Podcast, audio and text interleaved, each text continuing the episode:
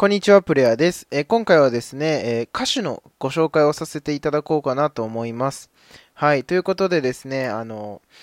最近ね、すごくね、有名なリサさん、リサさんについてね、えーご紹介させていただこうかなと思っております。で、リサさんはね、あの、最近ご結婚もされまして、うん。あの、すごくね、今めちゃくちゃ売れてる、あの、アーティストさんなんですけれども、このリサさんね、あの、もともとね、もう数年ぐらい前からね、あの、アニソンの中ではですね、すごく有名で、っていうのも、その、歌がもう本当に昔からめちゃくちゃうまくてですね、あの、アニソン界の宝みたいな風にね、言われてたわけですよ。言われてたっていうか言われてるんですよ。うん。それぐらいね、その、この、今後のそのアニソン業界っていうものを、まあ大きく変えていく人物だろうっていう風に言われていて、まあ今ね、この鬼滅の刃のオープニングをね、あの、主題歌をね、えっ、と、歌って、えっ、と、まあすごくね、有名になられたわけなんですけれども、うん。他にもね、ソードアートオンラインだったりとかの劇場版かなこの前は歌ってましたけど、うん。あのー本当にね、リサさんってすごいんですよ。うん。っていうことを今回はご紹介したいの、したいた、したいと思います。はい。うん。で、リサさんね、こう、まず何がすごいかっていうとですね、えー、あの、まずですね、キー、キーのところなんですけれど、えっ、と、下のキーからですね、この一番高いキーまでの振れ幅っていうものが、このグレン、グレンゲっていう曲ね、えーすごくあるんですよね。まあ他の曲も多いんですけれど、こう、強くっていうこの一番最初の入りから、見せるよのこの、なんていうんですかね、一番高いキーのところまで、いや本当にこう、下から上までこうスパーンっていう風に出るんですよね。うん。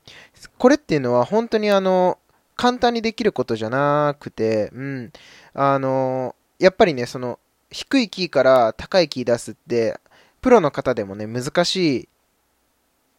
ことなんですよ。うん。簡単にできることではないので、ここがまずすごいなって思う点ですね。うん。で、2点目がですね、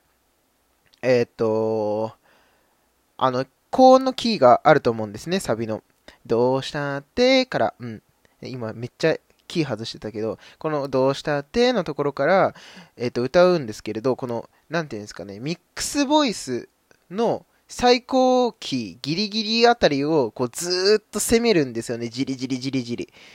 うん。このミックスボイスっていうのは、えっと、裏声と地声の間の、まあ、声だと思ってもいただければ分かりやすいかなと思うんですけれど、このミックスボイスの、ミックスボイスの中で自分が出せる最高キーをこうずーっと保ちながらこう歌うんですよ。これってめちゃくちゃ難しくて保つのって。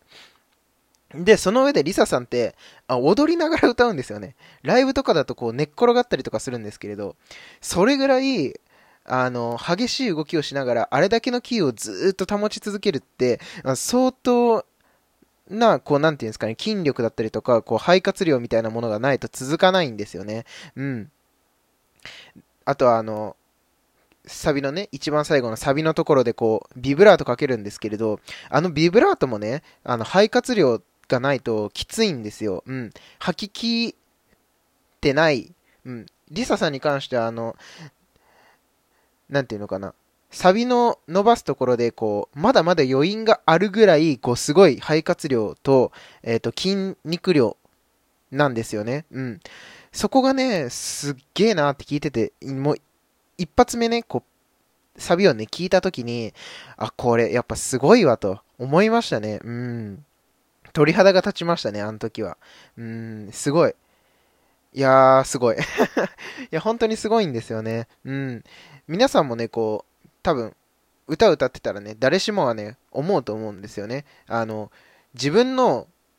出せる地声のね、地声で自分が一番出す高いキー、自分が出せる一番高いキーをこう何秒間もこうずっと保ちながら歌い続けるっていうのは多分ねあの皆さん自身もねやられてみたら分かると思うんですけどめっちゃくちゃ難しいんですよね。その上でこうなんか踊りながらとか。そうそうそう。そういう表現もね加えながらやるってことがもうどれだけすごいことかっていうところを今回はご紹介したくてですねエリサさんの話をさせていただきました。うん。